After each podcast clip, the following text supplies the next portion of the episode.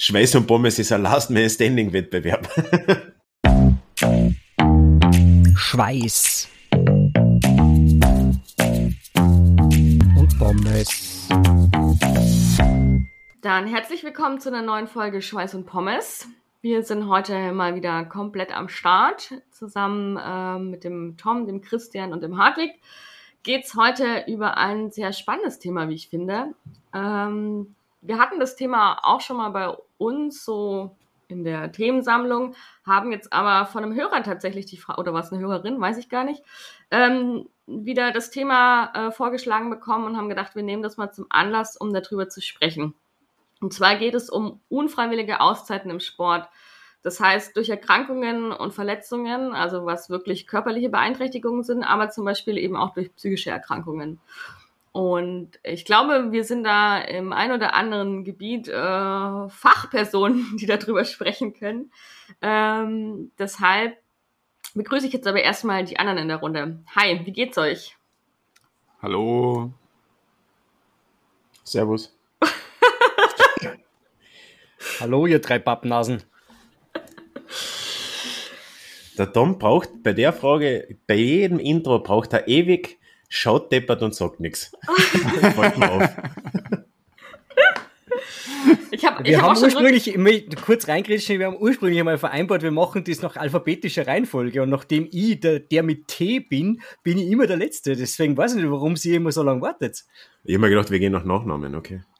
Ah, okay, also für alle Zuhörer ab sofort wissen wir es, weil ich habe auch schon öfter die Rückfolge, äh, Rückfrage, äh, nein, wie sagt man, das Feedback bekommen. Wir würden am Anfang immer so ein bisschen brauchen, aber ich glaube, äh, wir können jetzt allen sagen, es liegt daran, dass wir äh, das Alphabet nicht so ganz beherrschen und uns ein bisschen uneinig waren. Ja, wie das halt so ist mit den Sportlern, die sind halt ähm, oft nur im, im Sport gut und die anderen Leistungen stehen da meist ein bisschen hinten an. Die kognitiven Fähigkeiten sind eingeschränkt. Genau. Ja, da sind wir schon fast beim Thema. Ja, äh, wie wollen wir es denn machen? Möchte einer von euch anfangen? Hat jemand was zu erzählen? Wollen wir es irgendwie, ich weiß auch nicht, durchwürfeln? Wer von Oder- euch äh, Oder Ja. nach dem Alphabet. vor der, vor der Nachname? Keine Ahnung. Ja, äh, ich, ich kann äh, gerne mal anfangen. Ähm, nachdem ich, weiß nicht, zehn Jahre ungefähr fast, fast mehr oder weniger verletzungsfrei war, bis auf äh, wirklich ein, zwei, zwei kleinere Dinge, ähm, hat es mich dann auch erwischt und ich habe ein bisschen anscheinend übertrieben, mag der eine oder andere vielleicht behaupten. Früher ist es halt immer gut gegangen, aber man, man wird halt auch nicht jünger. Und dann, naja, dann hat mich eine Plantarfasziitis erwischt. Und das ist ja mehr so eine Verletzung, die jetzt nicht von einem Tag auf den nächsten den, das, das Sporteln und in meinem Fall halt das Laufen unterbindet, sondern da, ja, das, das hat man halt und dann tut es am nächsten Morgen ein bisschen weh und dann denkt man sich, ja, es wird schon nichts sein und man tut weiter und tut weiter und ähm, will das dann irgendwie nicht so, so richtig wahrhaben und das macht das Ganze dann natürlich äh, umso schlimmer, noch, noch mehr, wenn man das Ganze dann auch unbehandelt lässt und da es gibt ja so, so ein kleines ungeschriebenes Gesetz, ähm, je, so, so lang wie man die Verletzung ignoriert, so lange dauert es dann auch wieder, um das Ganze auszukurieren. Und ja, ich habe es halt ziemlich lang ignoriert, bin mit Schmerzen gelaufen, war nicht besonders klug, bis halt dann irgendwann gar nichts mehr ging mit Laufen. Ja, Tom? Magst du, magst du vielleicht für alle, die jetzt vielleicht mit dem Thema nicht so bewandert sind, kurz erklären, was eine Plantarfasziitis ist, weil aus diesem medizinischen Latein äh, kann sich jetzt keiner, glaube ich, ablesen, was das genau bedeutet, wenn man das hat. Also äh, Plantarfasziitis, die Plantarfaszie ist so eine, so eine Sehnenplatte in der, in der Fuß, im Fußgewölbe. Und je, also durch Überreizung oder durch Überlastung kann sich da was entzünden und das äh, Entzündung in einem undurchbluteten Gewebe, das wieder wegzubringen, das, das dauert halt ewig. Und das Schmerzbild ist im Prinzip wie bei einem Fersensporn. Und so läuft dann auch die Diagnose ab. Ähm, also man geht man geht zum Orthopäden und der sagt, ja, da müssen wir mal röntgen und dann wird geröntgt und wird geschaut, ob kein Fersensporn da ist und dann hat man da mehr oder weniger so, so ein Ausschlussprinzip. Also das tut weh wie ein Fersensporn, es ist aber kein Fersensporn am Röntgen zu sehen, also muss es Plantarfaszitis sein. Und dann gibt's Einlagen vom Orthopäden. Genau, und dann gibt's Einlagen vom Orthopäden, Sportpause, Einlagen äh, und wenn es in vier Wochen nicht besser ist, kommen wir es nochmal. Ja. Danke für und die sowas, kurze Erklärung. Und, und so war sowas tatsächlich bei mir auch. Es war nach vier Wochen nicht besser, aber ich war dann auch nicht mehr beim, beim Orthopäden.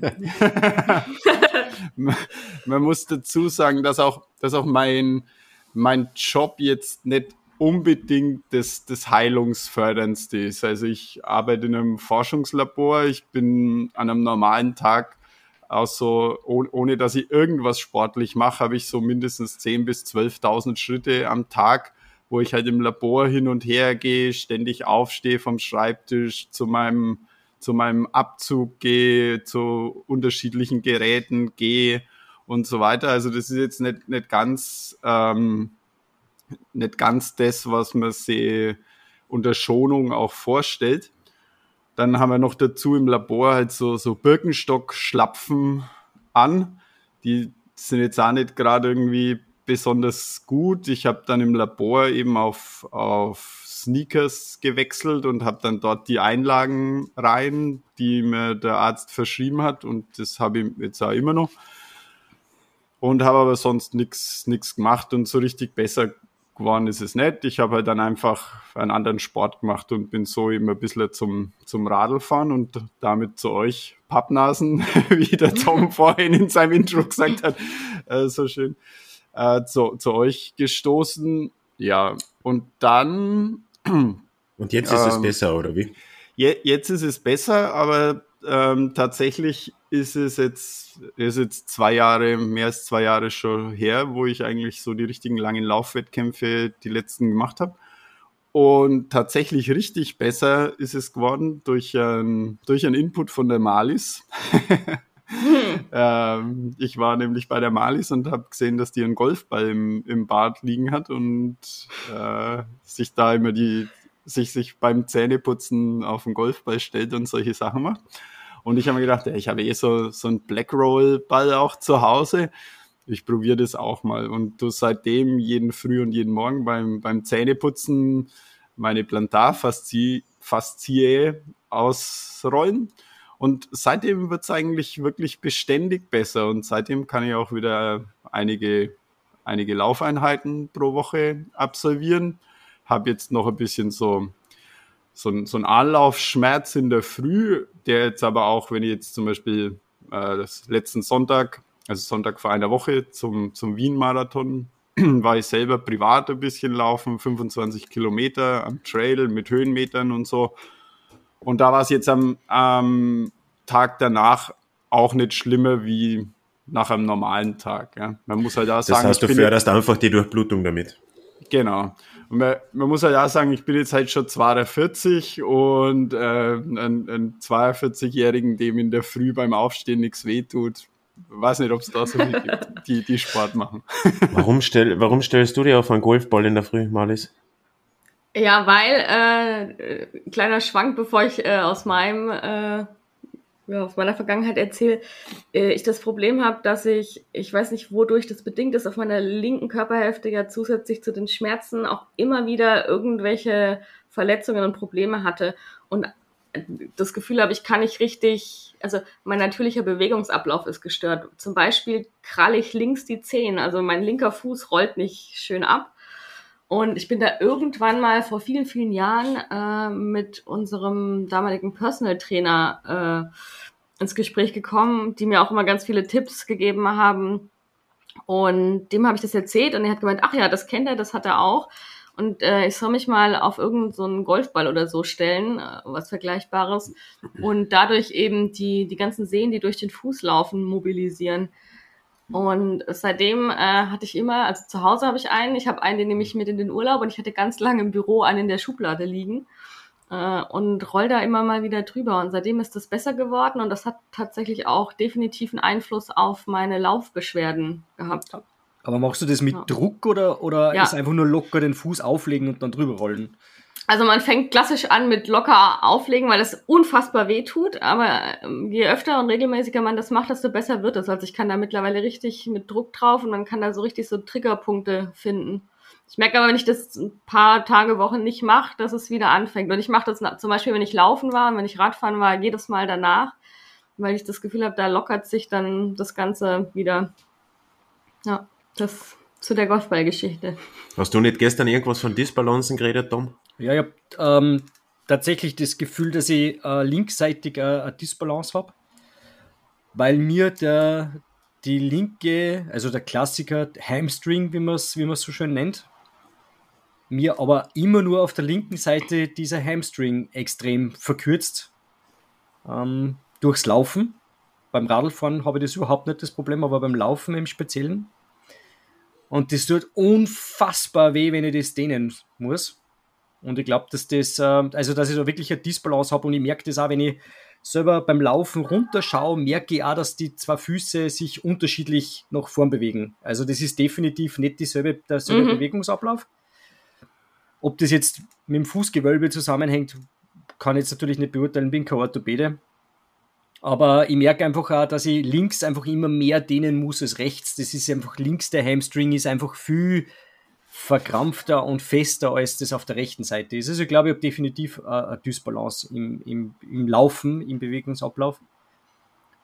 Mm, aber das mit dem, mit, dem, mit dem Golfball auf der Fußsohle, ich stelle mir das einfach äh, jetzt mit leichtem Druck oder nur mit Auflegen, stelle mir es eigentlich eher so als angenehme Fußmassage vor. Ich mache das zum Beispiel mit der, mit der Massagepistole. Da gibt es so einen Aufsatz, der so wie ein Daumen ist. Ja? Und ich sitze oft auf der Couch und massiere einfach nur meine Fußsohlen mit dieser, mit dieser Massagepistole. Das mache ich auch. Und das, das ist super angenehm. Also das taugt mir irrsinnig. Ja, das mache ich auch. Es ist aber tatsächlich ein anderer Effekt. Okay. Ja. Also ich habe auch so einen äh, Black Roll Ball, der ist ja größer. Mhm. Das ist auch nochmal anders. Du kommst halt mit diesem Golfball kleiner rein und du kannst halt auch wirklich auch auf diesem Punkt bleiben und nicht wie mit der Pistole, die ja äh, mal hier vor und zurück geht, sondern ja. halt wirklich den Druck ausüben. Und das entlastet dann auch wieder. Also, Stell mir irrsinnig schmerzhaft vor, so ein Golfball auf der Fußsohle mit Druck. Also ich kann da mittlerweile richtig drauf stehen. Oh Gott. Mir tut das nicht mehr weh. Aber am Anfang ist es wirklich so. Tut mir ja schon beim Zuhören weh. Ja, genau, genau. So ist es auch am Anfang. Das müsst ihr, müsst ihr euch vorstellen. Die Malis, die balanciert einbeinig stehend auf einem Golfball, während sie sich die Zähne putzt und dabei noch einen zweiten Golfball auf der Nase balanciert. Also ich jongliere nebenher.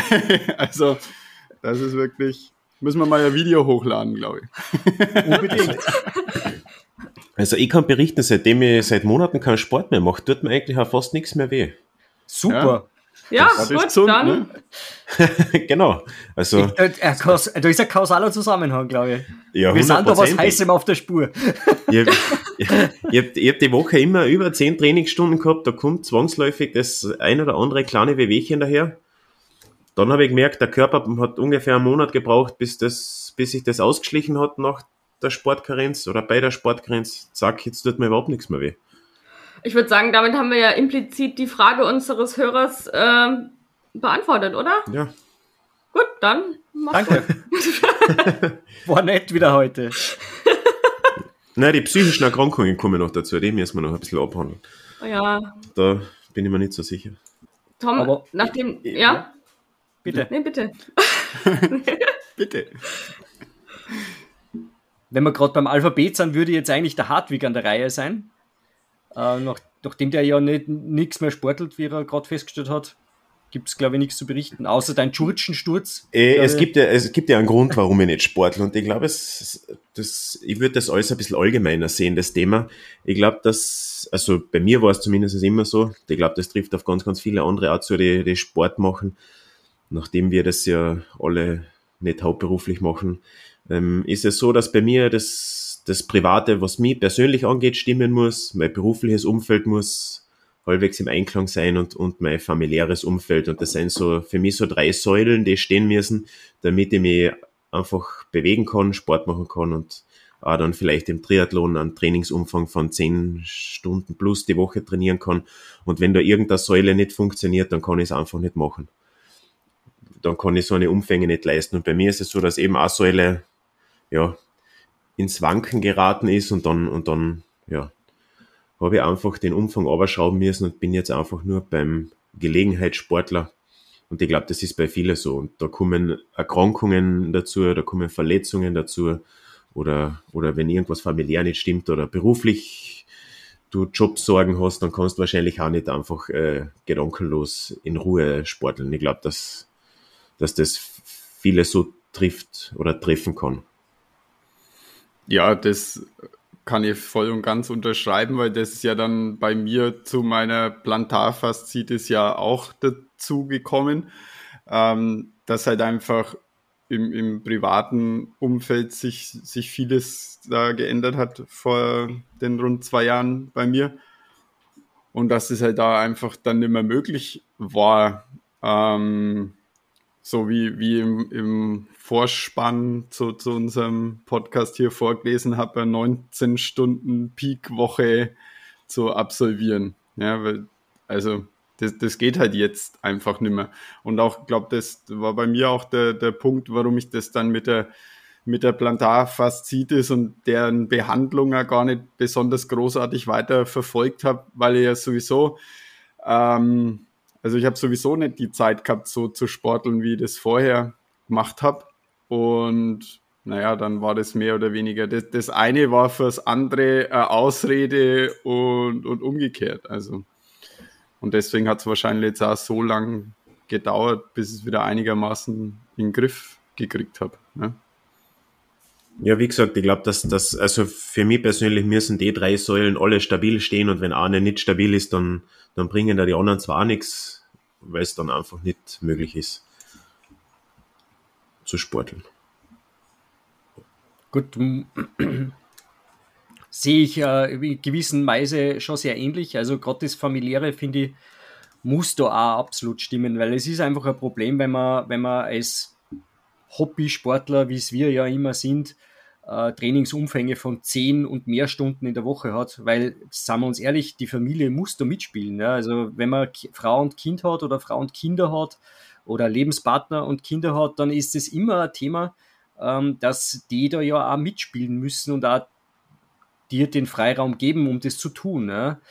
Aber das Berufliche, finde ich, ist bei mir da gar kein Thema, weil umso blöder es im Beruf läuft, umso mehr freue ich mich auf den Sport, weil das für mich so der Ausgleich ist, äh, um, um diese Gedanken, die sich die ganze Zeit um die Arbeit drehen, einfach beim Beruf, beim, beim Sport einfach ausschalten zu können. Also das ist für mich so gar kein so ein Thema eigentlich. Das ist, glaube ich, das ist, glaube ich, ein, ein ganz, ganz guter Punkt. Ich glaube, wenn man so, so, so leichte Alltagssorgen hat, dann, dann kann man wirklich Radl fahren gehen oder laufen gehen und um den Kopf frei zu kriegen. Wenn dann aber die Sorge irgendwo, ja, Richtung Existenz und so weiter geht und einfach du richtig äh, größere Sorgen hast, dann funktioniert das mit dem Germel zwei Stunden Radl fahren, damit der Kopf frei wird. Dann funktioniert das, glaube ich, nicht mehr. Ich glaube, das kommt auf die Größe deiner Probleme an. Klar. Und, und wie ernst du das nimmst. Und ich glaube, wenn du jetzt, ja, das, wenn du jetzt arbeiten würdest, um zu leben, dann würdest du da vielleicht mehr Gedanken machen. Aber ich glaube, bei dir ist es umgekehrt. Ja, wahrscheinlich ist es ja auch ein Thema, ah, na, 40. Verkehrt, Entschuldigung. ja, sucht Sex aus. ich wollte noch sagen, ist natürlich auch ein Unterschied, ob du 40 oder 80 Stunden die Woche arbeitest. Also äh, wenn du halt wirklich von morgens bis abends nur am Arbeiten bist und dann irgendwie schlecht schläfst. Also selbst wenn dir der Sport dann gut tun würde, also ich kann nicht nach einem 12-Stunden-Tag noch äh, anfangen Sport zu machen, ernsthaft. Also da muss ich, glaube ich, alles die Waage halten. Ja. ja, dass wenn du einen körperlich oder wenn du zum Beispiel einen, einen, körperlich richtig anstrengenden Job hast, keine Ahnung, wenn du auf der Autobahn die ganzen zwölf Stunden irgendeine Straßen asphaltierst, dann hast du wahrscheinlich auch keine Lust mehr danach, eineinhalb Stunden gemütlich im Grundlagenausdauerbereich zu joggen, weil du einfach schon fertig bist, ja. körperlich. Ja, das, das, das muss man schon immer ein bisschen differenzieren. Und ich kenne auch sehr viele, die, die, die da gibt es so ein Finishline-Programm, da kann man ein Jahr, wenn man halbwegs ein Grundlagensportler ist oder ja, nicht unsportlich ist, sagen wir so, gibt es ein Finishline-Programm, da kann man im einen Jahr zu einem Ironman hintrainieren. Das schaffen dann schon auch sehr viele. Die Zielzeit ist natürlich wurscht. Hauptsache du bist innerhalb der Karenzzeit. Aber die sind dann Single, weil sie es mit, mit, der, mit der Partnerin und mit der Familie nicht abgesprochen haben, weil du einfach dann, ja, sehr, sehr viele Stunden trainierst die Wochen und wenn du das nicht abgesprochen hast, bist, bist zwar Ironman-Finisher, aber Single. Du kannst äh, viele neue Freunde auf den Ironman-Veranstaltungen äh, kennenlernen. nur, nur original mit Ironman-Tattoo-Wade. Ja. ja. unbedingt. Gut. Gibt es eigentlich äh, äh, Gösselsdorf, äh, Gös Gösselsdorfer Volkstriathlon-Tattoo? Für die Finisher? Oh, Bringt mir nicht auf schlechte Ideen. Oder? Seien wir bereit für eine Wette? Schweiß- und Pommes-Tattoo auf der Wade. Ja, ja das wäre ja dann wenigstens nicht veranstaltungsbezogen. Stimmt. Und was, glaube ich, im Sport so nebenbei noch, nachdem es ja erwähnt ist, einfach muss ich noch einmal auf die psychischen Erkrankungen zu sprechen kommen, dass das auch ein riesengroßes Thema ist. Auch im, im Profisport sowieso, da wird es ja immer noch verharmlost. Ich glaube, vor, vor gar nicht allzu langer Zeit war bin mir jetzt nicht ganz sicher, wie sie heißt, Naomi Osaka, die Tennisspielerin, die unter Depressionen leidet und dann ihre Karriere beendet hat, wo man lange nicht gewusst hat, was da los ist. Ähm, ja, ist dann auch immer so, so eine Randnotiz in den Medien und dann fertig. Also auf die mentale und psychische Ebene wird eigentlich recht wenig eingegangen im Profisport, vor allem in den Medien. Die, die wirst du kennen, Christian, die Skifahrerin, die der, der dann auch, ja, im Prinzip sagt man, hat gestanden unter Depressionen zu leiden oder unter psychischen Problemen. Auch die Lindsay Vonn, oder? Ja, genau. Ja, genau. Und ich glaube auch die, die Michaela Schifrin hat äh, da auch teilweise damit zu kämpfen. Ja, wenn man, wenn man eben, wenn man eben sieht, wie viel einfach so unter psychischen Erkrankungen leiden, warum soll es im Profisport anders sein? Ist es genau nicht anders, nur, nur getraut sich da teilweise auch gerecht, gerechtfertigterweise nicht an die Öffentlichkeit zu gehen. Und, und so das erste Mal, als mir das aufgefallen ist, ist das einfach mit dem Robert Enke gewesen, der Dormann, genau. der, der sich vor dem Zug geschmissen hat und ja, das ist dann, eine Woche ist dann alles erschrocken, Pressekonferenz von irgendwelchen Fußballfunktionären unter Tränen und eine Woche später ist das Thema eigentlich schon wieder komplett vergessen und ja, gibt dann auch keine weiteren Präventionsarbeiten, glaube ich, oder sehr, sehr wenig. Es hat sich eigentlich, also für mich nichts geändert, wo ich, wo ich sehen wird, okay, das Thema ist jetzt wirklich kontinuierlich aufgegriffen worden und da wird gearbeitet, dass, dass man einfach, ja, bitte, Christian. Ja, ich, ich finde aber, dass, dass man schon sieht, was das Thema äh, psychische Erkrankungen für einen Stellenwert auch im Profisport hat äh, wenn jemand damit an die Öffentlichkeit geht und, und das sozusagen äh, ein Geständnis raushaut, was ja eigentlich ein Quatsch ist, ja. ähm, der Zuspruch, äh, der aus dem Sport selber kommt, das heißt über, über die sozialen Netzwerke, über Kommentare unter irgendwelchen Beiträgen oder so von Sportlern selber, ist eigentlich schon immer recht groß. Und deswegen denke ich, dass also, dass es den Sportlern selber äh, schon, schon bewusst ist, dass er eine große Rolle spielt, aber es wird halt nicht so nach außen in die, in die Medien kommuniziert. Und das glaube ich ja immer noch ein Problem einfach, dass, dass einfach eine psychische Erkrankung anders behandelt wird in der Öffentlichkeit, wie wenn es da ein Bein brichst. Ja. Also, ja, man sieht es halt nicht. Ich äh, genau. äh, kenne das ja selber zu genau. gut. Ja. ja. ja. Und ich glaube, dass das Thema viel, viel früher anfängt. Die, das auch im Hobbysportbereich wird überhaupt kein Augenmerk drauf gelegt. Da, da stellen sich Menschen, die Trainingsweltmeister sein, an die Startlinie und, und ja, gibt einfach so, die dann regelmäßig das nicht schaffen, ins Ziel zu kriegen bei einem Wettkampf, weil du vielleicht ein Jahr auf einen Wettkampf hintrainierst und dann kriegst du das nicht hin. Und, und ich glaube, dass da die, die mentale Komponente einfach vernachlässigt wird und die wundern sich dann, warum es dann drei Wettkämpfe komplett abkübeln, obwohl sie eigentlich so weit körperlich fit sind. Und ich glaube, dass das auch schon da unterschätzt wird. Und da reden wir noch lange nicht von einer Erkrankung. Ja. Und das gibt im Profisport ja genauso. Da gibt es einfach Sportler, die, die, die performen die ganze Zeit. Der, der schafft es immer am Punkt da zu sein und andere schaffen es einfach überhaupt nicht. Ja, Waldspaziergänge sollen helfen. Gilt da Trailrunning auch? Gilt das als Waldspaziergang oder ist das schon Absolut. so? Absolut. Deswegen bin ich mental so stark. ja, einfach mal positiv denken, das sind auch immer noch super Ratschläge. Ja, der Waldspaziergang genau. ist, glaube ich, Tipp Nummer eins und, und das zweite ist, denk doch einfach nicht so negativ. Du schaffst es schon. Auf drei kommt dann Yoga oder Meditation. Ja, irgendein Klangschalen-Chakra-Scheiße. Genau, ich kann da Bullshit-Bingo draus machen. Das, das ist wirklich absurd. Also, das ist ja so das Ganze, also egal ob jetzt Sport oder sonst wie, so Tipps kommen immer von Leuten, die nicht oder nur ganz am Rande betroffen sind.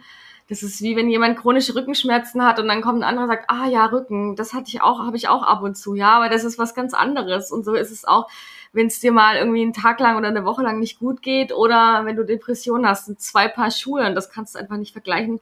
Selbst wenn die in diesem Moment das gleiche fühlen an Schmerz oder was auch immer, es ist einfach ein Unterschied, ob du das dauernd oder über einen ganz langen Zeitraum hast oder ob du das punktuell mal hast. Und äh, deshalb finde ich das so vermessen, da irgendwelche Ratschläge zu geben, die helfen sollen oder nicht. Also da kann ich stundenlang drüber aufregen über das Thema. Ja, es gibt ja dann eh die, die so internen Ratschläge geben, weil man selber irgendwie davon einmal betroffen war und dann, dann glauben diejenigen, dass Experten ja. sein in dem Gebiet und dann ihre Tipps weitergeben, wie was ihnen geholfen hat und das ist auch manchmal sehr viel Gift für den ja, oder die Betroffenen. Also ich kann als Betroffene sagen, ich habe in den letzten zehn Jahren so viele Ratschläge bekommen, was ich denn mal ausprobieren sollte, könnte. Ich kann da fünf Sonderfolgen drüber machen, wo ich nur allein darüber rede, was andere sagen, was todsicher hilft. Ich merke schon, wie ich, wie ich so richtig Herz rausbekomme, weil es mich so aufregt. Vielleicht mache ich nachher mal einen Waldspaziergang. Ja, ich krieg mich jetzt so ein bisschen wieder ein und vielleicht, äh, Tom, hast du in der Zeit noch irgendwas? Wie sieht es bei dir aus, verletzungstechnisch? Also musstest du äh, schon pausieren, weil irgendwas war oder Sportart wechseln oder was auch immer? Na, tatsächlich ähm, muss ich sagen, also verletzungstechnisch war ich bis jetzt eigentlich immer verschont. Ähm, ich habe nur einmal einen ziemlich üblen Sturz mit dem Rennrad hingelegt. So einen klassischen Asphaltausschlag, wie man es bei uns nennt. Ähm, war, war ziemlich übel, habe ich leider ähnlich wie der Christian einfach ignoriert, bin nicht zum Doktor gegangen, habe es nicht behandeln lassen. Nach einer Woche war es aber dann doch so, dass sie meinen Fuß so entzündet, meine, meine Fußhaut so entzündet hat, dass ich dann doch freiwillig zum Doktor gegangen bin. Ähm, da habe ich dann einmal wirklich pausieren müssen, weil die ganze rechte Seite im Prinzip abgeschürft war. Boah. Ähm, das war eigentlich so die einzige wirkliche Verletzung, die ich aus dem Sport heraus mitgenommen habe, aber eben bedingt durch einen Sturz. So aus der, aus der Bewegung heraus eigentlich nie. Das Einzige, was mich wirklich zurückgeworfen hat, waren zwei Krankheiten. Also das war einmal im Februar 2020 wo ich wirklich, wirklich, also damals war ich so krank wie damals war ich in meinem ganzen Leben nicht. Also da war ich wirklich niedergestreckt. Habe äh, eigentlich eine ganze Woche nur im Schlafzimmer verbracht, habe mit Zun, Jalousien und geschlossenen Vorhängen, weil ich so dermaßen Kopfschmerzen gehabt habe und äh, einfach auch so krank war, im Sinne von, die Ärztin hat damals gesagt, das war eine Grippe, eine klassische Influenza. Ich bin mir bis heute nicht sicher, ob ich nicht einer der ersten Corona-Fälle war, die, äh, die, die äh, da einfach nicht ähm, entdeckt worden sind, weil mit Corona im Februar 2020 einfach noch keiner gerechnet hat. Ähm, aber es war echt übel, also da habe ich die Augen gar nicht aufgebracht, habe da glaubt, mir, mir will jemand mit einem Laser die Augen ausbrennen. Es war furchtbar. Ähm, da war ich eineinhalb Wochen, also eine Woche im Schlafzimmer, bin gar nicht ausgegangen war insgesamt 14 Tage krank, dann ist es besser geworden. Und dann habe ich drei Tage mich versucht wieder zu bewegen, also im Sinne von einem Waldspaziergang. Ich habe dann ganz langsam angefangen, wieder rauszugehen, frische Luft zu schnappen. Dann ist eine Bronchitis dazugekommen, habe Atembeschwerden gehabt. Also, ja, summa summarum war ich, glaube ich, vier Wochen komplett abgeschossen. Ähm, das hat mich damals ziemlich, auch mental dann ziemlich mitgenommen. Aber da war das Thema dann Comeback Stronger. Also das war, das war wirklich cool. Ich habe 2020 ein tolles Sportjahr dann eigentlich im Endeffekt gehabt. Habe dann auch wirklich viel zum Laufen angefangen und so. Es hat mich, hat ziemlich äh, gut weiß nicht, hat mir eigentlich Spaß gemacht dann, das, das Jahr danach. Aber das war echt übel. Und ja, das ist euch eh bekannt, das äh, war eben diese, diese Corona-Infektion vor sechs Wochen, die mich auch ziemlich aus dem Konzept gebracht hat. Aber glaube ich auch mehr mental als, als wirklich körperlich. Also ich habe zwar gemerkt, es hat, mich, es hat mich körperlich irrsinnig eingeschränkt, habe eigentlich so gut wie keine Symptome gehabt, ewig schon mehrfach besprochen, einfach zwei Tage schnupfen und ein bisschen Halskratzen. Aber war einfach danach, das war komplett was anderes. Also das war nimmer wie vorher, habe einfach gemerkt, wie eingeschränkt ich gewesen bin in meiner meine sportlichen Aktivitäten. Und jetzt sechs Wochen später bin ich, sage ich einmal, bei 98 Prozent von dem, was ich vorher war. Ja, Christian, bitte. Und das wird hoffentlich reichen äh, für, für Innsbruck nächste Woche. Ähm, genau. was, was ich aber eigentlich sagen wollte, ist, äh, ähm, du sagst, mental hatte das mehr mitgenommen und ich denke, da, da sieht man dann auch schon, was der Sport aber auch für, sagen wir jetzt, ambitionierte Hobbysportler, wie ich uns jetzt bezeichnen würde, ähm, bedeutet, ja, wenn du, wenn du das eingebaut hast in deinen Tagesablauf, in dein normales Leben und du kannst es dann nicht ausüben, weil du verletzt bist, weil da irgendwas dazwischen kommt, weil, weiß ich nicht, dann, und dann zieht dann das eigentlich noch mehr, mehr runter, wenn man dann nicht trainieren kann, weil man es halt doch dann irgendwie äh, braucht. Das war am Anfang meiner, meiner Verletzung auch so und dann man hat es halt dann immer mal wieder probiert und es ist nicht besser geworden und das hat ich dann noch mehr frustriert und, äh, und erst naja, wie, wie das mehr oder weniger dann akzeptiert habe, dass es halt jetzt so ist, ähm, ging es dann äh, psychisch, mental wieder. Ja, besser. ich möchte mit Dom nicht verheiratet sein. Wenn der Wochen im Schlafzimmer liegt und keinen Sport machen kann, glaube ich, wird der Bursche unrund. Kann das sein? Ganz, ganz davon abgesehen möchte ich nicht mit dem Tom verheiratet sein. Also. Hey, hey, hey. Ähm, na, äh, Hartwig, da muss ich, da muss ich da, also du hast natürlich völlig recht, die, die, die, die Covid-Geschichte, das war wirklich, das war wirklich zäh, aber eben nur mal ganz kurz auf den Christian zurückzukommen, ich gebe dir da völlig recht, also das ist eine Spirale, in die du da reinkommst, ja. Ich glaube, jeder, der, der ambitioniert trainiert oder ambitioniert Sport macht und einfach Spaß an dieser Bewegung hat, wenn er den nicht ausüben kann, dann wird er frustriert. Ja, aus der Frustration heraus wirst ähm, unrund, ja, äh, dann kommt die mentale Komponente dazu, es macht ja dann noch weniger Spaß, äh, dich nicht zu bewegen und das, das, das zieht die immer weiter runter. Und ich glaube, das ist echt nicht so außer Acht zu lassen. Also gerade wenn man, wenn man wirklich auch Ziele hat, ja, das war ja heuer eigentlich für mich so das erste Mal wieder so ein richtiges Wettkampfziel zu haben und das war einfach dieses Innsbruck, das wir uns vorgenommen haben. Und dann grätscht da, da diese Covid-Infektion rein. Das macht das, also mir hat das irrsinnig gestresst, weil ich mir gedacht habe, fuck, ja, ich krieg das, das ich schaffe das einfach, das werde ich nicht schaffen. Das ist einfach, das, ohne diese, dieses Training werde ich das nicht schaffen, ja. Und das macht dich dann fertig und bist halt irgendwie drei Wochen komplett am Ende, weil du denkst, naja, jetzt habe ich da Startgeld investiert und habe vorher Training investiert und habe eigentlich mit Leuten was ausgemacht und habe was geplant und so weiter und kann das einfach nicht durchführen. Ja. Und das ist, glaube ich, der Punkt, das viele dann auch gar nicht schaffen, ähm, dass man sich selber so einen großen Druck auferlegt, und ein paar gehen unter dem eigen, eigens auferlegten Druck, glaube ich, ein, psychisch. Und, und ja. Das und wird definitiv so Schaffen sein, das ja. nicht unversehrt. Wie gesagt, trainieren ein Jahr, haben dann vielleicht noch Ansprüche an irgendeiner Zielzeit und dann kommt natürlich irgendwas dazwischen. Wenn du ein Jahr trainierst, kommt meistens irgendwas dazwischen. Also der, der bei deinem Trainingsplan, das wird nicht immer 100% funktionieren. Und wenn man dann die Neigung hat, sich selber einen Riesendruck zu machen, dann kann das schon kritisch werden. Und Im Profisport ist, glaube ich, halt ein bisschen anders. Da, da kommt zudem noch dazu, dass, dass Medien und so weiter den Druck noch ja, potenzieren, unter dem ja, einige zusammenbrechen. Und, und dass du ja im Prinzip deinen Lebensunterhalt damit verdienst. Ja. Also genau, das ist, so ja, dein, es, ja dein Beruf. Ja. Also du bist ja, ja. darauf angewiesen, Leistung zu bringen. Und ähm, wenn du halt verletzt bist, dann ist das ja. halt schwierig. Und existenzbedrohend. Ja. Sicher keine, keine, keine einfache Situation. Da muss man, da, da muss man schon stark gefestigt sein.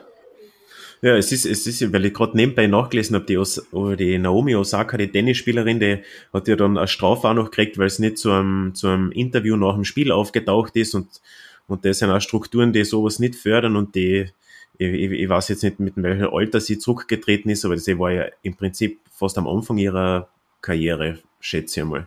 Bin ich mir jetzt nicht ganz sicher, aber, aber das, das muss schon sehr drastisch sein, dass du dann deine Karriere beendest, weil das deine Profession ist. Das ist sicher äh, ein Wahnsinn. Also eben wie der Christian schon gesagt hat, wenn man damit, damit eben auch sein Geld verdient. Ja, man, bei uns ist es ja Peanuts, jetzt einmal ganz ehrlich. Wenn ich vier Wochen nicht trainieren kann, ja okay, dann habe ich vier Wochen keinen Sport gemacht. Ja, man ist ja, okay, dann ja, kratzt es vielleicht an meinem Ego oder vielleicht an meiner Psyche, weil ich halt mir denke, naja, jetzt habe ich mich halt nicht bewegt und vielleicht nehme ich, weil ich halt weiter so ist, wie ich halt während Sport gemacht habe, äh, zwei Kilo zu, aber ganz ehrlich, das interessiert ja eigentlich keinen Menschen. Ne? Aber wenn natürlich jemand äh, unter dem Druck steht, damit sein Geld zu verdienen, äh, möchte jetzt dann nur den Dominik Thiem zum Beispiel hernehmen. Ja, das ist ja, das muss man sich ja mal vorstellen. Der, der war quasi an der Weltspitze vom Tennis. Und wo ist der Bursche jetzt? Ja, das, der, der, der kämpft ja auch mit jedem Match darum, da wieder zurückzukommen. Das muss ja jetzt schon ziemlich anstrengend sein für den. Und mentale Komponente ist ja unfassbar, was da, was da Druck auf dem lasten muss gerade. Vermutlich kämpft der aber nicht um seine Existenz, weil wenn du mal im Tennis Weltspitze warst, dann egal wie lang, dann hast du vermutlich ausgesagt. Ja, der hat zumindest den finanziellen Luxus, ja. Aber, aber den haben ja auch nicht viele. mentalen Komponente. Das, die mentale Komponente in dem Fall darf man nicht unterschätzen. Also ich glaube, dass das, das ziemlich zerstören kann, wenn du, äh, wenn du in dem Alter bist und eigentlich an der Weltspitze mitkämpfen könntest, aber halt einfach nicht mehr dorthin kommst, wo du vorher warst. Irgendwann wird, wird ein, ein Rafael Nadal, der wird halt einfach irgendwann alt, ja? und dann sagt er halt, okay, okay, jetzt habe ich halt genug, ich habe eigentlich alles gewonnen, was ich gewinnen kann, ich bin zufrieden mit mir, aber wenn man natürlich irgendwo schon mal auf einem Level war, wo man weiter gut sein könnte, aber dann halt das nicht mehr so funktioniert, ja, es ist, glaube ich, schon ziemlich, ziemlich heavy, ja.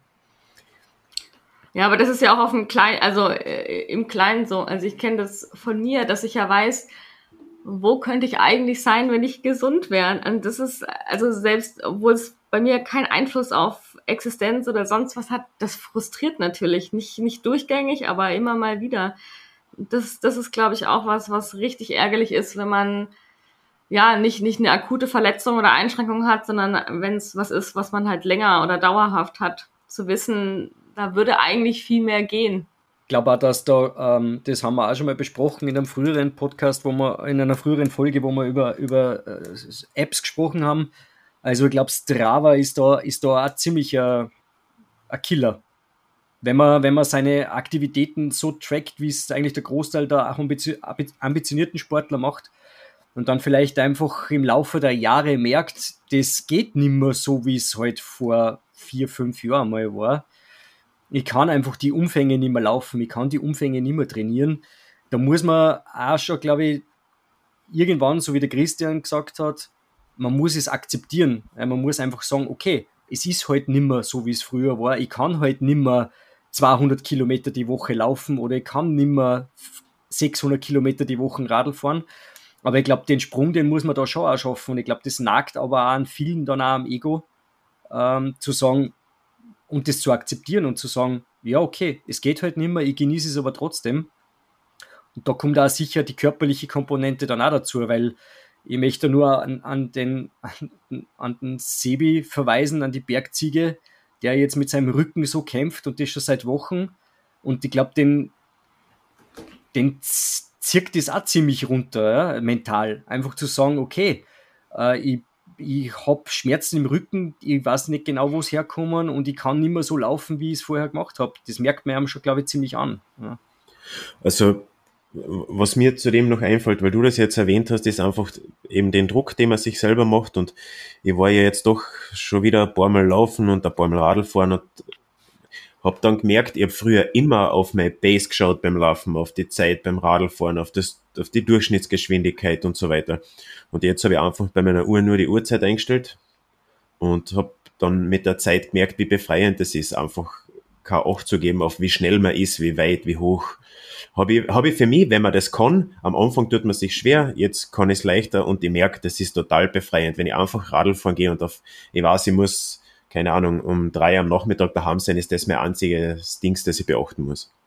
Also ich glaube schon, dass das äh, im Normalfall so, also dass das bei den meisten zutrifft. Aber für mich persönlich ist es nochmal was anderes. Also mir geht's auch gar nicht um Zeiten oder sonst was. Also egal welche Sportart, wenn ich nachher rückwirkend meine Zeiten anschaue, finde ich schon cool, wenn es irgendwie besser oder schlechter war.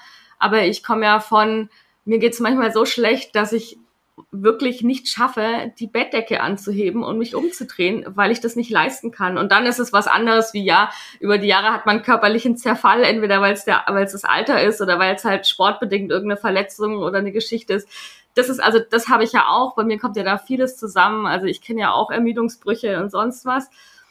Das wirft dann auf eine andere Weise zurück, wie wenn man grundsätzlich einfach eingeschränkter ist und gar nicht im Vergleich zu anderen, sondern zu sich selber. Wenn man selber weiß, man will, also man, man könnte eigentlich mehr, was man auch machen, also gar nicht in einem kompetitiven Bereich. Ich mache ja Sport nicht, weil ich Zeiten erreichen oder besser werden will, sondern weil es mir einfach tierisch Spaß macht. Und wenn ich was nicht machen kann, was mir unfassbar viel Spaß macht und unfassbar viel gibt, dann ist das eigentlich das Problem und nicht, wenn ich sehe, dass andere irgendwie schneller, weiter, höher können.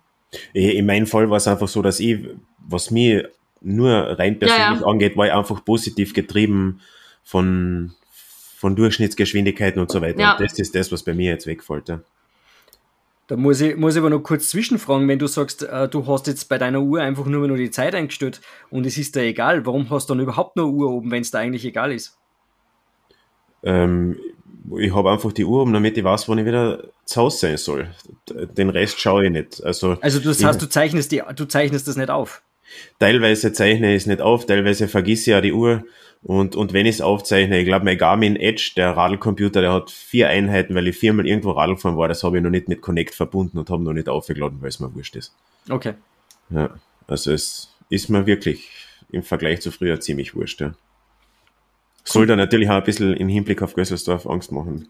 Das wäre kurz vor Gösselsdorf, werde ich nochmal verbinden, dann siehst du die restlichen Release. ja. keine Sorge. Und es wäre nämlich so, ich, ich, ich war ja, habe ja erzählt, ich war vor kurzem mal schwimmen und habe mein Urzhaus vergessen und das habe ich 200 Meter von meinem, von meinem Haus ist mir das aufgefallen, dass ich die daheim vergessen habe. Da wäre ich früher, wäre ich auf Biegen und Brechen umgedreht die Uhr holen, um dann die Uhr im Schwimmbad zu haben. Und diesmal habe ich mir gedacht, scheiß drauf, habe ich halt keine Uhr dabei, ist eh wurscht. Ja. Bei mir ist eh immer besser, wenn ich keine Uhr beim Schwimmen dabei habe. ja. Da wird das Drama nicht zu sehr sichtbar. es ist eh, viele verlieren durch die Sportuhren eh das Gefühl für sich selber. Ich glaube, das ist, das ist auch gar kein, kein, das ist schon eine Komponente, die ja dann viele vernachlässigen im Sport allgemein. Das hat mit Psyche und so weiter auch was zu tun, wenn man sich selber ein bisschen vergisst und nicht mehr spürt. Ähm, da, da, muss ich noch mal ganz kurz auf, auf, auf, auf, mein, auf meine Erkrankung zurückkommen. Äh, muss da echt sagen, also wer da mit sowas einmal kämpft oder wer sowas so das Problem hat, äh, nicht mehr aufgrund einer Verletzung oder aufgrund einer Erkrankung irgendwie nicht mehr dort zu sein, wo er vorher war, holt sich da vielleicht ein bisschen professionelle Hilfe. Also aus dem, sei es jetzt aus dem sportlichen Bereich oder aus dem mentalen Bereich, aber gerade im sportlichen Bereich denke ich mir, sich da Hilfe zu holen und an, an der einen da anleitet, wieder ein bisschen dorthin zu kommen, wo, wo man vorher war, das hat mir extrem geholfen. Ich habe einfach festgestellt, hätte ich das jetzt nach Covid, hätte ich da keine Unterstützung von einem Trainer im Sinne von einem Trainingsplan, der da drauf eingegangen ist und auch gesagt hat, okay, wir haben was verloren, ja, aber egal, wir kriegen das schon hin, wir, wir machen das, wenn du das durchziehen willst, dann schaffen wir das, ja äh, dann hätte ich mich garantiert, und da, da lege ich meine Hand ins Feuer, ich hätte mich komplett abgeschossen.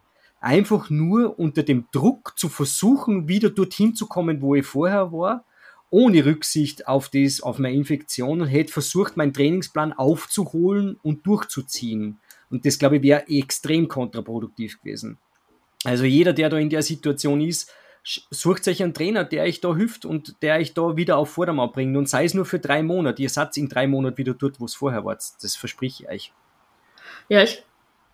Bitte, Malis, ja. ich wollte dir eigentlich eher eine Frage stellen, weil der Tom das jetzt so nebenbei erwähnt hat. Ich glaube, wenn du jetzt, ja, merkst, ja, dass du mental ein bisschen im Wanken bist, wo, wo, wo, man kann ja euch alle fragen, wo, bei wem soll ich mir denn professionelle Hilfe suchen?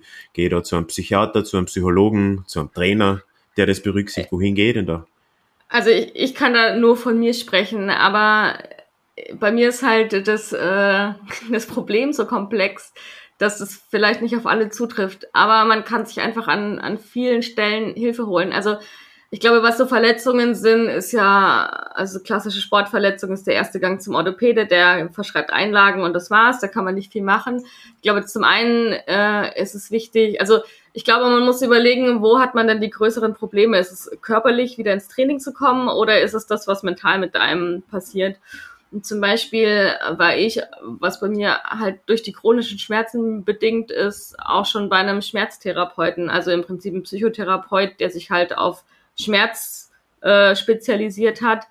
Und das hat mir gar nicht so auf sportlicher Ebene, aber eben, ich bin eingeschränkt in allen Bereichen meines Lebens aufgrund von Schmerzen geholfen, einfach so ein Ventil zu haben, Frust abzulassen, einfach wirklich auch mal eine Stunde bei dem zu heulen, zu schreien, einfach die ganze Scheiße loszulassen, weil die einfach anders, äh, die sind objektiv, die sind anders als deine Freunde, deine Familie, deine Kollegen, deine Bekannten, die gehen da einfach viel unbefangener ran, geben dir nicht irgendwelche dummen Ratschläge, sondern nicken einfach, sagen, jo, passt. Und ähm, ja, je nachdem, mit den, also ich habe zum Beispiel mit dem bestimmte Techniken erlernt, wie ich damit umgehen kann. Also sowohl mit den Schmerzen als auch, ähm, wie ich mich mental damit fühle, ständig eingeschränkt zu sein. Und was für mich auch ganz wichtig ist, ich bin seit acht Jahren oder so bei dem gleichen Physiotherapeuten. Ich bin da alle zwei Wochen, ich bin in akuten Phasen auch mehrfach die Woche da. Ähm, der kennt mich und meinen Körper in- und auswendig und der hilft mir bei jeder Baustelle. Und ich glaube, wenn ich das nicht hätte, würde es mir viel, viel schlechter gehen. Und dann, wie auch Tom gesagt hat, ähm, was auch nicht schlecht ist, sich jemand zu holen, als vielleicht nicht nur ein Trainer, der nur so ähm, ja, also der klassische Fitnessstudio-Trainer, der dir halt irgendwie da was vor die Füße haut und sagt, hier so bist du geil, sondern der halt wirklich auch auf deine ein, also deine individuellen Problematik eingeht und, und vielleicht auch gerade eben so einen physiotherapeutischen Hintergrund hat äh, und dir halt irgendwie sinnvoll dich sinnvoll anleitet, aus einer Verletzung oder was auch immer du hattest, äh, da wieder langsam reinzukommen, weil das ist ja die Gefahr bei ganz vielen, kenne ich auch, wenn man in so ein Übertraining kommt, weil man zu schnell wieder loslegt und dann entweder was nicht richtig auskuriert hat oder es halt direkt wieder losgeht. Das, das ist so was, was ich als Anlaufstelle nennen kann. Ich glaube, ja. dass, er, dass, er, dass er ein guter Trainer, der leitet die durch, durch die Sportwelt. Ich glaube, wenn, wenn der merkt, seine Kompetenzen sind überschritten und irgendwer Sportler hat psychische Probleme, dann wird das wahrscheinlich sein, Kompetenz, sein Kompetenzbereich überschreiten und dann wäre es halt super, wenn, wenn er die da ein bisschen durchleitet. Und ich, die dann irgendwo mhm. hinschickt zu jemandem, ja. der dir helfen kann. Ich glaube, ein Unterschied ist halt auch, ob es was ist, was behandelbar ist oder nicht. Also ne, ich habe ja eben auch äh, ja, Sachen gehabt oder habe immer noch, die lassen sich behandeln und andere Sachen lassen sich eben nicht behandeln. Und wenn sich was nicht behandeln lässt, dann bist du da vielleicht besser aufgehoben, wenn du das mental irgendwie angehst, ob es jetzt ein Psychotherapeut, ein Coach oder was auch immer ist. Also jemand, der dich halt dabei unterstützt, wie du damit umgehen kannst. Also ich glaube, du brauchst einmal Hilfe, um zu lernen, mit der Situation umzugehen, egal ob sie jetzt akut oder chronisch ist. Und jemand, der dich körperlich anleitet, wieder äh, ja, bergauf zu kommen. Ich glaube, das ist eine gute Kombination. Ich glaube, dass das überhaupt ein bisschen ein Tabuthema ist, gar nicht nur sportlich, auch privat, sich professionelle Hilfe zu suchen. Gerade in die psychische Richtung ist das einfach für viele immer noch äh, ein Eingeständnis von Schwäche, ja, was halt einfach völlig ja. falsch ist, meiner Meinung nach. Also, ja, weil halt auch keine Akzeptanz da ist. Also genau. ich merke das ja selber, wenn ich jetzt sage, oh, ich habe eine Stressfraktur im Sprunggelenk gehabt, jeder Sportler, äh, ah, oh ja, kenne ich, voll scheiße. Und äh, wenn du aber irgendwas hast, was dich nicht sichtbar einschränkt, dann kann da keiner was mit anfangen und dann wird es so mit so einer Handbewegung oder mit dem Lächeln abgetan. Und dann ist es ja klar, dass wenn man so eine Reaktion hat, es einem oder vielen auch einfach schwieriger fällt, sich da Hilfe zu suchen, weil man irgendwann selber denkt so, ja, dann kann es ja gar nicht so schwierig sein oder so schlimm oder Ne? Und, und das ist einfach was, was noch viel zu viel Scham behaftet ist. Und das hilft, glaub, also das verhindert, glaube ich, bei ganz vielen, dass man oder dass, dass ihnen geholfen werden würde, obwohl es eigentlich ja, eine Lösung oder einen Ansatz dafür gäbe. Man, man muss aber da auch dazu sagen, ähm, dass ja gerade äh, Psychotherapie oder psychotherapeutische Unterstützung, ähm, das muss man sich auch leisten können. Ja, das ist ja leider Gottes auch ein Thema. Äh, so, Wieso? Also ich weiß ja nicht, wie das bei euch in Deutschland ist, aber bei uns ist psychotherapeutische Hilfe äh, im Prinzip ja schon mit einer Unterstützung der Krankenkasse, aber den Großteil musst du dir selber zahlen. Ah, ja. nee, bei uns äh, nicht. Also das, bei uns übernimmt das, das musst du dir, Das ja. musst du dir zuerst einmal leisten können, äh, zum Psychotherapeuten zu gehen. Ich kann das nur aus eigener Erfahrung sagen. Also äh, 1000 Euro sind da gleich mal gar nichts. Ja? Äh, mit, und 1000 Euro, das kann sich jetzt vielleicht nicht jeder leisten. Ja, ja also sagt, okay. Ich gebe jetzt mal 1000 Euro flockig für Psychotherapie aus, wo ich ein paar Mal hingehe und mit dem sprich, weil viele äh, glauben ja, sie gehen dorthin und dann ist es mit ein paar Sitzungen erledigt. Ja, und so ist es heute halt einmal leider nicht. Und dann kommt die, diese finanzielle Hürde dazu und dann sagt man halt, okay, das kann ich mir nicht leisten. Was mache ich dann? Ja, das verstehe ich. Also in Deutschland ist es so, dass das von der Krankenkasse gezahlt wird, also es kostet sich gar nichts, auch nicht über äh, Zeitraum X, also das geht dann schon langfristig und man kann das auch noch irgendwie verlängern lassen. Hier hast du eher das Problem, dass es schier unmöglich ist, einen Platz zu bekommen. Du hast Wartezeiten von sechs bis zwölf Monaten und dann musst du erstmal schauen, taugt dir der oder die was. Wenn es dumm läuft, nicht, dann musst du dir jemand Neues suchen. Also da ist wirklich einfach das Kapazitätsproblem riesig. Also der Bedarf ist um ein viel, viel, vielfaches höher als die Nachfrage. Also, das Problem äh, haben wir nicht, weil das Problem ja, haben wir nicht, ja, weil ja, du das selber zahlen musst. Das am Platz kriegst du sofort. ich sehe da Potenzial. Das stimmt nicht. Das, das Problem ist im Prinzip das gleiche. Du, es gibt Kassen, Kassentherapeuten und alles. Nur kriegst halt einen Termin 2024 oder so. Ist schon richtig, ja. Es gibt natürlich, es ist ja jetzt durch die, durch die Gesundheitskasse in Österreich ja äh, die, die Leistungen angepasst worden und es gibt quasi keine Zuzahlung mehr, aber wie du schon richtig sagst, es gibt Kassen, äh, Psychotherapeuten, ja, und du kriegst halt einfach keinen Platz. Ja, aber wenn du zum Psychotherapeuten gehst und du so schnell wie möglich Hilfe brauchst äh, und der dann 100 Euro in der Stunde nimmt und du kriegst, ja, und du kriegst 30 dazu, ja, dann wird's halt schnell einmal eng, ja, weil äh, 60 Euro Ganz oder 70 klar, ja. Euro in der Stunde, das kann halt nicht jeder dazu zahlen. Ja? Und da sind wir dann genau. wieder bei dem Punkt. Ja, ja genau. Ja, das kenne ich vom Osteopathen. Also da wird ja dann, da bin ich viel, das wird bei uns teilweise bis zu Betrag, also erstmal anteilig und auch nur bis zu einem Betrag X von der Kasse übernommen. Und ab dann zahlst du selber. Und dann sind das halt irgendwie so 80 bis 120 Euro pro Behandlung. Und da ist es auch nicht mit einer getan. Also da gibt's glaube ich, noch viel Luft nach oben im Gesundheitssystem in jeglicher Richtung. Ja, ich glaube, das ist bei alle Fachrichtungen so, was auch Ärzte und Leistungen angeht. Da da, wo, ja. wenn, man, wenn man da zu einem Kassenarzt wartet, egal welche Fachrichtung, wartet man einfach eine gefühlte Ewigkeit. Vor allem, wenn, wenn man das Gefühl hat, dass man akut Hilfe braucht, dann ist halt drei Monate warten schon echt lang.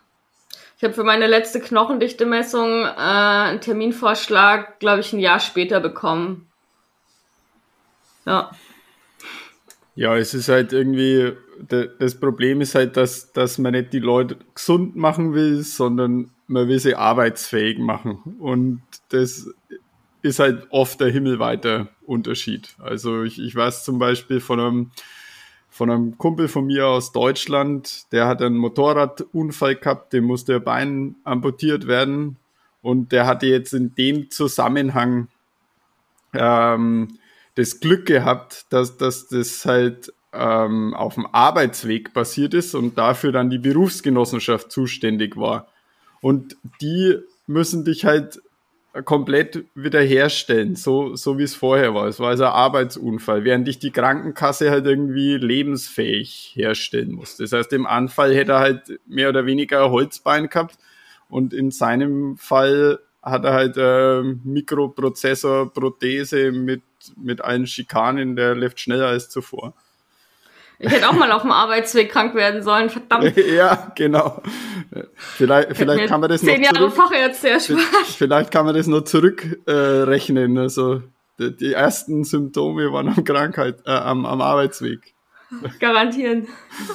Jetzt ist schwierig, weil der Arbeitsweg ist ziemlich kurz bei dir jetzt mittlerweile. Der ist ziemlich kurz. Ja, wobei ja die meisten Unfälle im Haushalt passieren, aber dann ist es wahrscheinlich auch kein Arbeitsunfall. Ich weiß nicht, wie man da versichert ist beim Homeoffice. Das weiß ich auch nicht. Nicht unser ja, Thema aber da heute. gibt's, da gibt's ja, da gäb's so viel zu fixen, da bräuchte ich wahrscheinlich auch noch mal zehn Jahre dazu. So, Ja, haben wir alles gesagt? Ja, sucht euch professionelle Hilfe, wenn es Genau. notwendig ist. Das ist, glaube ich, das, das, ja, das, das, was das Wichtigste ist, was man sagen kann. Und ich habe eh anfangs erwähnt, vielleicht macht es jemanden eh Mut. Ich habe anfangs erwähnt, dass bei mir aus eine von drei Säulen eingebrochen ist.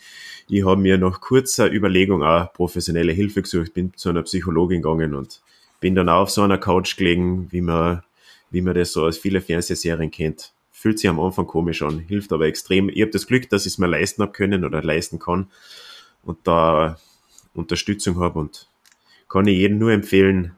Ich weiß, die Hemmschwelle ist sehr groß bei vielen, vor allem wenn, wenn das dann andere auch noch mitkriegen, ist die Hemmschwelle groß, aber im Endeffekt, ja, hilft das extrem.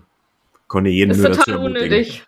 Genau, ist total unnötig, sich da irgendwie schlecht vorzukommen. Also ich finde es eher, äh, also es ist ein Gewinn auf, auf jeder Ebene. Also ich kann nichts Schlechtes, ich kann nur was Gutes drüber sagen. Ich kann nicht mal sagen, es ist neutral, es hat einfach, ja, ich bin froh, das gemacht zu haben. Ich habe den auch schon äh, weiterempfohlen. Und Ja, mein Ansatz war ein bisschen so, ich muss mir jetzt eine professionelle Hilfe suchen, was das Psychologische angeht und nicht so lange warten, bis mir die psychologische Hilfe sucht, dann wird es noch eine Ja. Stufe unangenehmer. Und das ist in vielen Bereichen so, glaube ich. ja, Ja, aber ich glaube, wir sind uns ja einig, dass, dies, dass die körperliche und die mentale Ebene, also dass das wirklich, gerade wenn man, wenn man Sport betreibt, merkt man einfach, wie extrem verzahnt die zwei Sachen sind. Ja?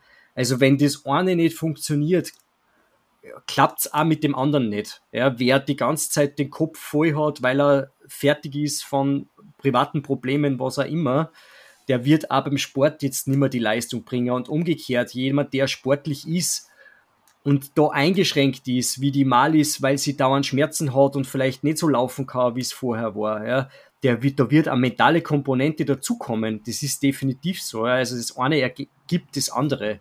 Und deswegen völlig egal, wo ihr Probleme habt, schaut einfach, dass in dem richtigen Bereich die richtige Person findet, die euch da durchleiten kann und durchguiden kann. Ja.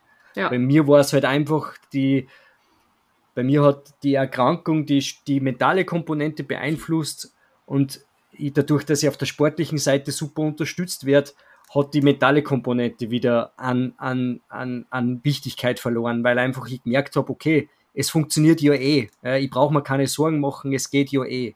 Und das merkt man einfach, wie sehr die Zahnräder ineinander greifen. Ich glaube, ganz, ganz wichtig ist auch einfach zu akzeptieren, dass es mal nicht geht. Also vielleicht erzähle ich da mal in einer gesonderten Folge davon. Wir brauchen das jetzt nicht noch aufmachen, das Fass, äh, wie so meine Verletzungsgeschichte ist. Aber ich habe ganz, ganz viele Phasen, in denen ich mal monatelang nicht trainieren kann. Also wir reden hier wirklich von Monaten, in denen ich im Bett liege, das Bett nicht verlassen kann. Ich habe das riesige Glück, dass mir das jetzt seit über zwei Jahren nicht passiert ist. Aber das macht was mit einem, wenn man nicht irgendwie verletzt ist, sondern wenn man halt wirklich aus einer, ja, aus einer Krankheit heraus einfach über Wochen und Monate nichts machen kann, wo ein der Gang um, ums Haus schon so völlig, ja, zerschlägt. Das ist schwierig, sich da noch irgendwie, ja, zu motivieren oder so, so einen Hoffnungsschimmer zu sehen, weil man ja auch nicht weiß, wie lange das geht. Und was ich absurd finde, ist, dass das, was ich in diesen Phasen habe, also mal abgesehen von den Schmerzen, das ist, was ganz viele mittlerweile am eigenen Leib unter Long Covid kennen. Also dieses wirklich völlige Erschöpfung, sich kaum noch bewegen zu können, ständig müde zu sein. Und das ist einfach nochmal eine ganz andere Nummer. Und ich glaube, man muss da wirklich dran arbeiten, zu versuchen, das in irgendeiner Form gelassen zu sehen. Es wird irgendwann wieder besser und es wird weggehen, aber es ist wahnsinnig schwierig. Ich glaube, je mehr man dann versucht, sich Druck zu machen, also egal, ob es jetzt sportlich betrachtet ist oder einfach wieder so normal in den Alltag zurückzukehren, desto schlimmer wird es, weil sich das auch wieder körperlich auswirkt. Und ich glaube, da sich in Gelassenheit zu üben äh, oder sich Ablenkung in irgendeiner Form zu suchen, hilft, als da die ganze Zeit irgendwie drüber nachzudenken. An dieser Stelle Shoutout an Novak Djokovic, fällt mir gerade dabei ein.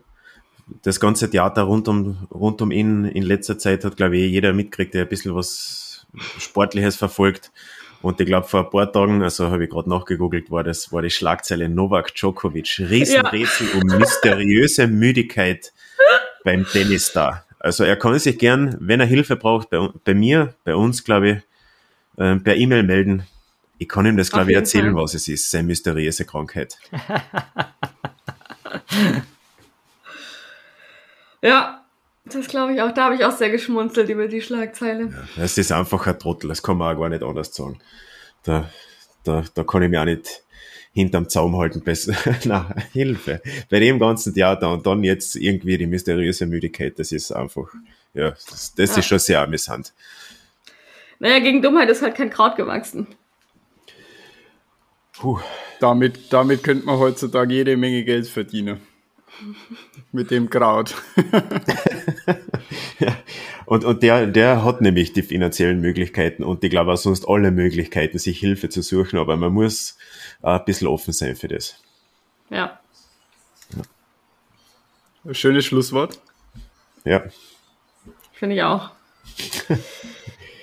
Gut, dann hoffe ich, dass äh, die Folge allen, die in irgendeiner Form davon betroffen sind, Mut gemacht hat und vielleicht auch irgendwie so ein bisschen, ja, Anleitung, Ideen, Tipps gegeben hat, ähm, wie sie selber mit einer Erkrankung oder einem Problem, das sie irgendwie im Sport einschränkt, äh, umgehen können, wo sie sich und wie sie sich Hilfe holen können, zu sehen, dass es uns auch so geht, dem einen mehr, dem anderen weniger. Ähm, genau, und wenn äh, ihr auch noch irgendwelche Fragen oder Themen habt, die wir mal besprechen sollen, meldet euch gerne. Und ja, würde sagen, bis zur nächsten Folge. Ciao. Tschüss. Tschüss. Viert euch. Schweiß. Und Pommes.